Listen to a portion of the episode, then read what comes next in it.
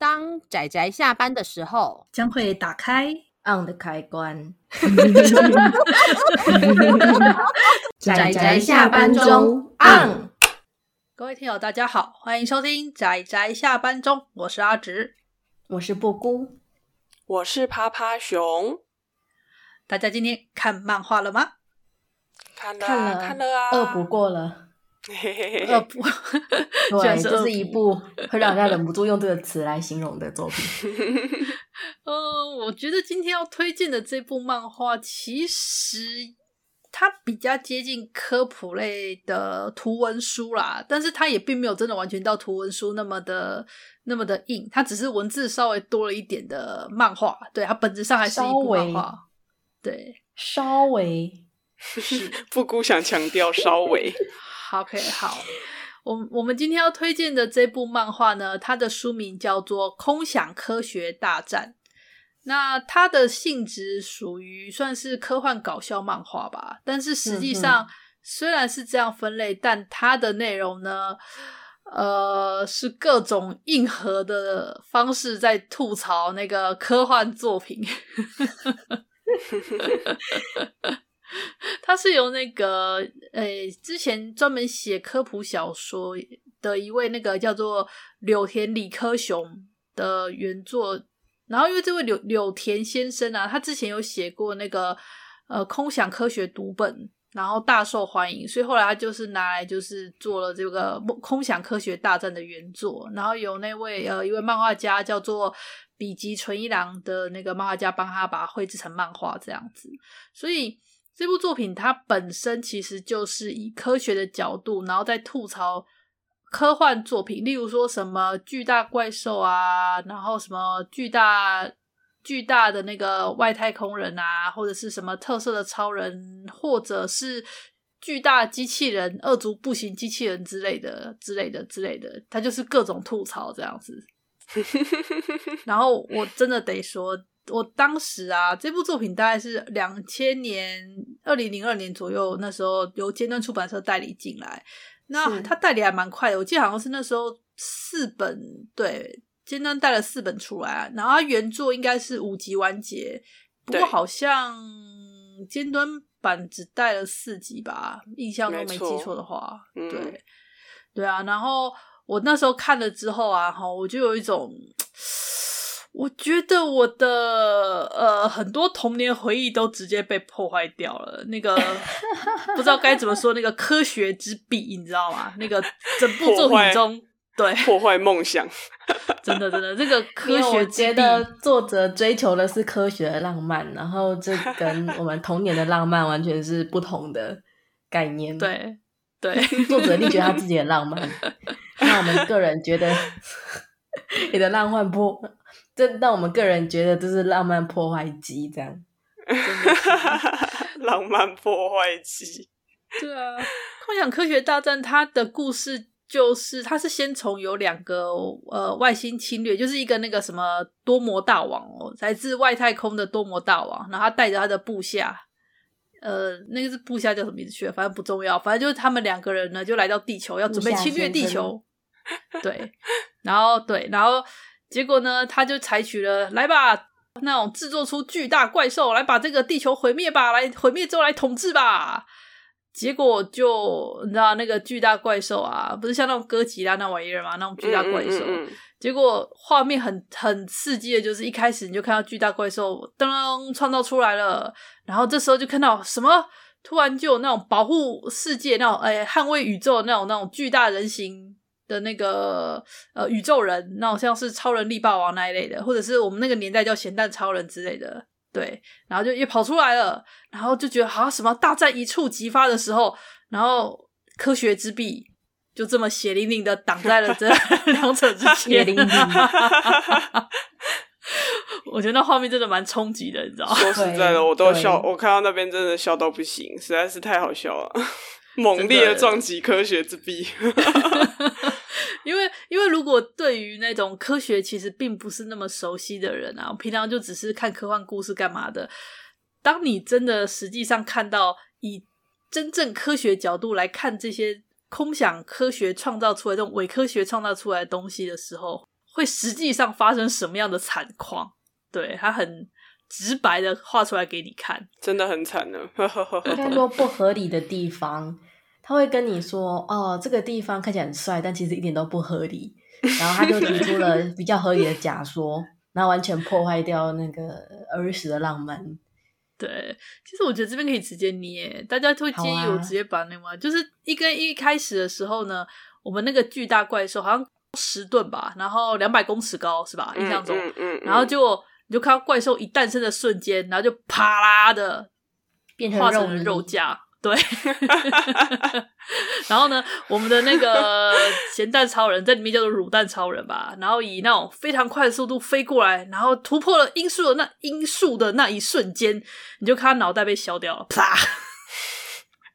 我想，哦、好惨呐、啊！这这什么惨烈的开头？这个这个英雄是第一次出动吗？然后你就看到这个故事才刚开头没几页吧，然后就看到这么惨烈的惨况。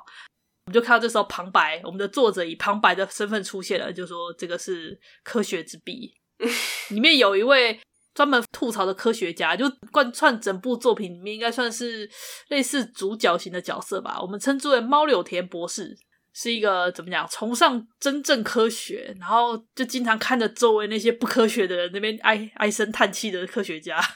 可是，其实趴趴熊觉得猫柳田博士也有他自己对于就是这种科幻作品的浪漫，对，而且他其实也蛮搞笑的。对，然后敌方还有一个女仆，也是负责搞笑跟吐槽，还有知识担当 司机。这部的吐槽跟搞笑有一点年代感啊，但意外的还行。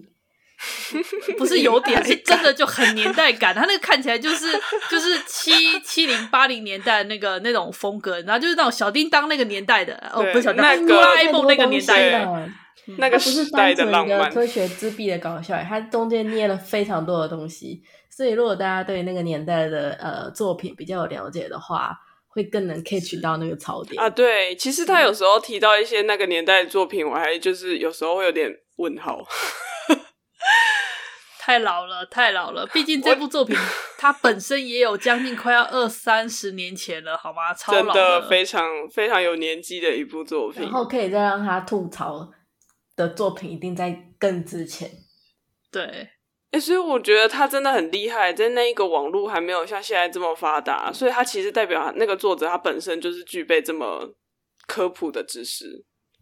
他人家就科学家出身的，啊对，对，可是他可以把它弄成科普，我觉得这一点蛮强的。不然我其实蛮常觉得他们都像另外一个星球的人。就我我我是觉得他能够把它里面其实故事中也有很多写了很多算式跟那个东西，嗯嗯嗯嗯，而且而且每一每一个章回之间，他也写了大量的文字，对对对对对，大量大量大量的文字，其实有点像把他自己的 OS 写出来。哦，我正想吐槽那个。那个解说啊，说是它是漫画，各位说它是漫画哦，但是它有整面的解说都是文字，嗯嗯、然后这还不够哦，它翻过去哦，也有那种一半是漫画，下面一节是解说，然后再翻过去哦，两侧都是解说，只有中间有漫画。对，就就我说真的，真的比较像科普书啦。可是因为我真的觉得啊，哈，像这种科学之壁的残酷，我想给大家去见识一下。他只想要不能只有我入坑，大家一起来科学之壁一下。哎、欸，你知道吗？当初在我很年轻的时候看过这部作品，从此之后，科学之壁就在我内心扎了根。只要我看到任何关于科幻类的作品，看到的画面，我第一个脑袋的闪过就是科学之壁。之后必须要想办法自己把那个科学之壁挪开，然后我才有办法用比较享受的态度去看 看待这些科幻作品。这不知道是信还是不信呢？所以你知道多残酷？阿紫现在就想要看着围墙下有更多的尸体，这样。就是，然后例如说像尾田荣一郎的漫画家，大家知道他吧？画《海贼王》的那位，嗯嗯嗯嗯、他之前就有吐槽说，假设人类如果要会飞的话，长出翅膀的话，那他的胸肌要非常的大哦，很大哦，他 才有那个肌肉力量让自己飞起来哦，不然就是骨头要空一半哦。对，要轻。对，然后这部《空想科学大战》它就是这样的作品，它就是里面呢，呃，里面讲我们刚刚讲说就是两个。外来的外星人要来侵略地球嘛，然后地球上就有很多各式各样的超人出现，嗯、例如说像是我们刚刚说的那个乳蛋超人从外太空来的，然后或者是说像那种特色片的那种超人，或者是说像是他们人类制作巨大的二足步行机器人要去对抗那些外来的太空人之类的。然后这些过程之中呢，你就看到说，呃。故事为了能够继续进行下去，虽然因为科学之壁非常残酷，基本上很多提出来的方案很快就废弃，可是他们就很坚持说，例如说像二足步行机器人，他就说我一定要想办法制作出可以真正可以乘坐的二型不足机器人。然后我们的猫柳田博士就在旁边说：“好吧，好吧，如果你真的要这样，那我们只能用这种变相方案，就只好用别的方式，那种你知道各种合理的可以办得到的方式，一点都不浪漫，对，一点都不浪漫，看起来就让人觉得呃。”的那种方式，一点都不帅，真的一点都不帅呢，甚至还有点惊悚。但其实这里也透露出一个，你知道吗？用科学去解释非科学，但这部作品里面也有作者也承认说，其实很多基础就是不科学。比如说 那个外星人，外星人本身就不科学，对，然后他们怎么来的呢？然后那个外星人，一个长得像狮子，一个长得像猩猩。对，是我们认得出来的耶。然后他们会说日语，真的好厉害哦！就然后就完全一开始开场就是不合理的设定了。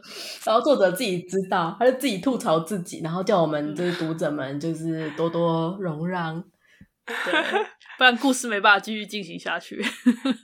超好笑的，他就是类似这样啊。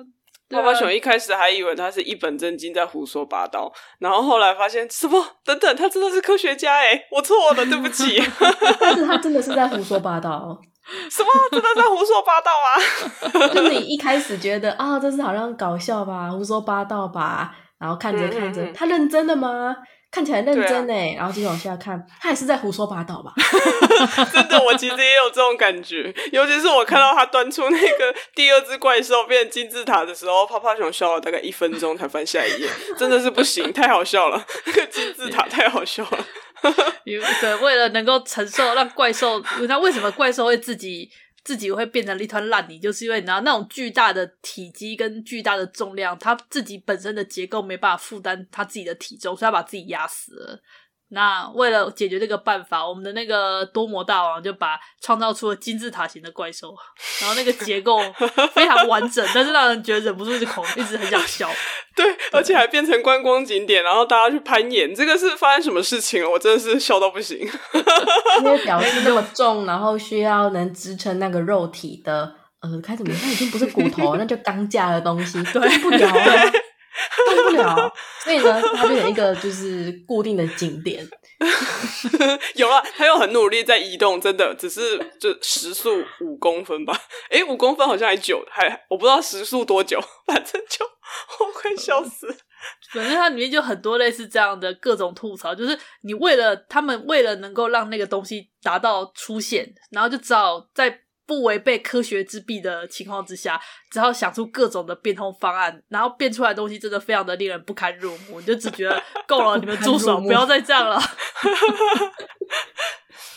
这部最大的乐趣就是这里，真的。然后解说真的太多了，你知道，因为那个布谷本人是纯正的社会主，非常的纯正。哦、然后在那个读书的时候，那个物理真是烂爆了。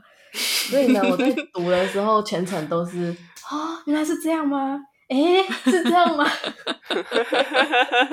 可以学到很多知识的。对，但是我想说，如果是对这方面比较了解的人，就是他可能有学过那个理论，这样他在看的时候，应该也会针对作者提出来的理论去质疑嘛，去吐槽嘛，这样应该更有趣，是是是我觉得。可能吧。对啊，我吐槽你的吐槽。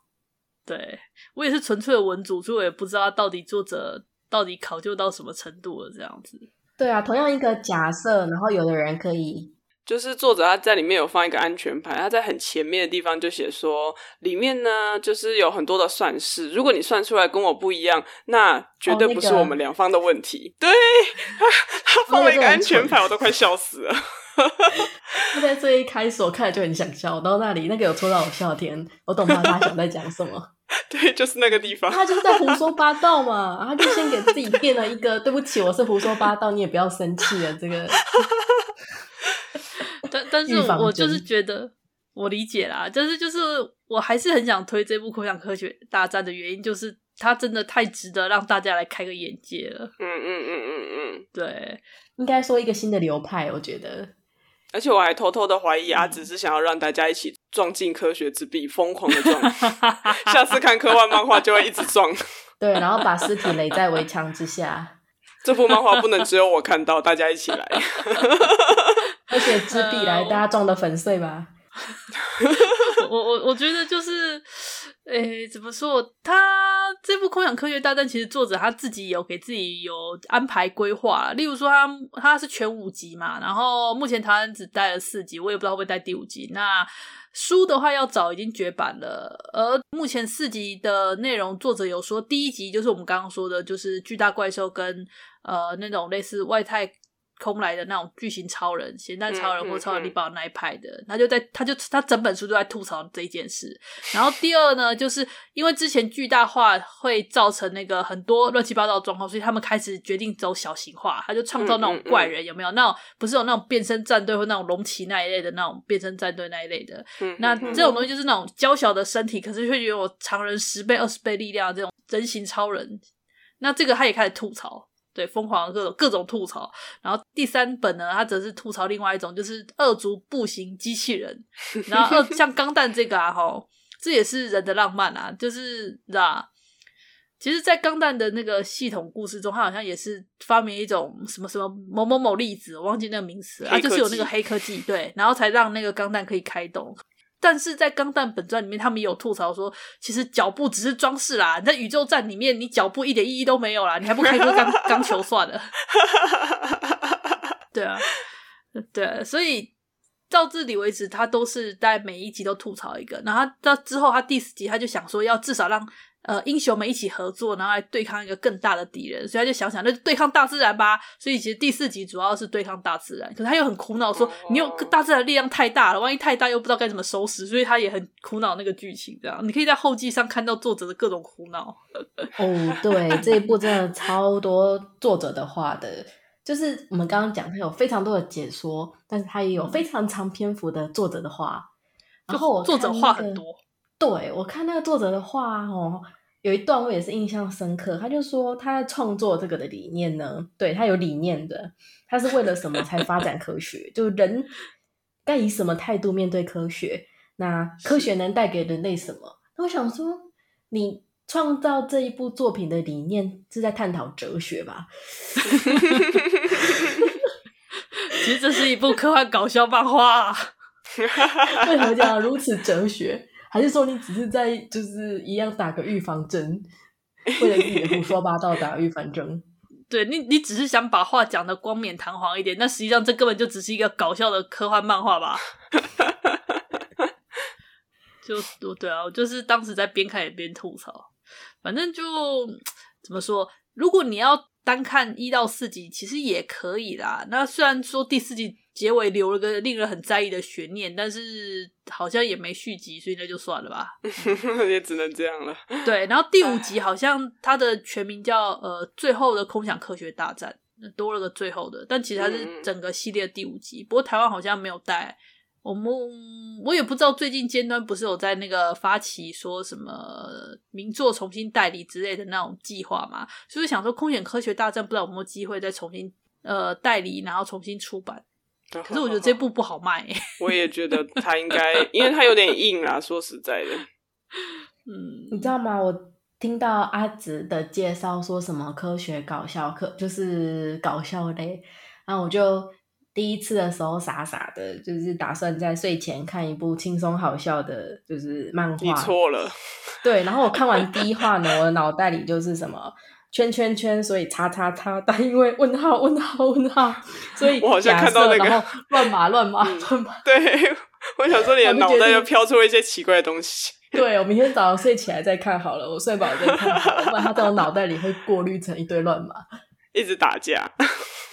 但是这部它就是看着怎么讲，双方不管是攻略方也好，还是防守方的地球方也好，甚至外来的那种正义使者方也好，就看三方被科学之壁撞得头破血流，不对，去撞科学之壁撞得头破血流的画面吗？就 好啦，所以说那个看不懂那个也没关系的意思。对啊，我觉得这部就是就只是让大家植入说，其实你看的那些科幻作品有很多都是不能细思的，很多都是黑科技。是我很期待有人可以吐槽作者的吐槽啊，我觉得那一定更有趣。啊，我们这种就是没有办法去吐槽作者的吐槽，我们只能说，可能要找理科生。啊、哦，太可惜了，你知道吗？嗯，对啦。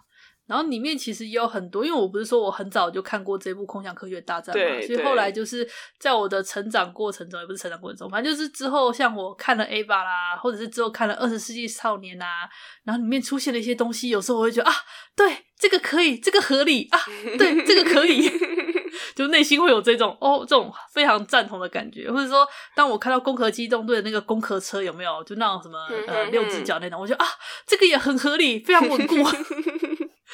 我懂，我懂，因为有时候大家看作品就是建立了一种默契，有些东西我们就算了算了吧，就是一个故事。对，可是当有人会仔细的处理那个算了算了吧的东西，你就会眼睛一亮。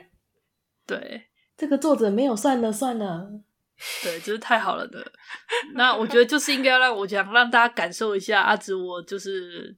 长年以来，每次在看科幻作品时的心情，所以非常慎重的将这部《空想科学大战》推荐给大家，请大家真的务必要看看。阿紫非常慎重的把这个推荐放在就是陷阱之上。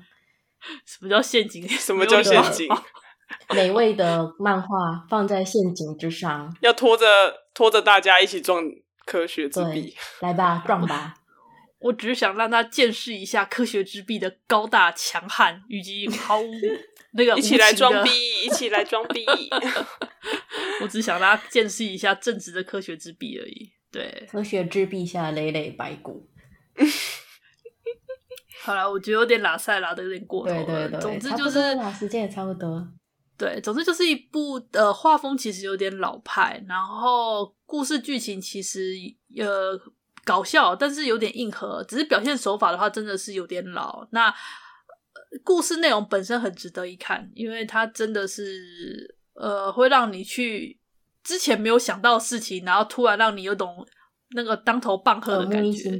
嗯，对，就是这样的一部作品。那如果因为字太多看得累了，我觉得你随时可以放下来休息，然后有空想到再翻也是 OK 的。我觉得。就是类似这样的一部作品。对，如果精神不是很好，它就变成脑袋里会过滤成乱码。对，啊，我觉得差不多啦哈，因为我觉得这部真的是大家自己看会比较清楚的一部，不然讲太多也讲再多也很难理解。对，它是一部可以看很久的作品，因为字很多。有人可以吐槽我，真是太好了。原来你在等着这个吐槽，原来对对，嗯，OK，好了，那我们今天关于《空想科学大战》的推荐就到这里。那希望大家有机会能够看一看这一部。谢谢大家的收听，我们下次再见，拜拜，拜拜，拜拜。啊，上班，上班，我不要工作，下班了，回去回去工作喽。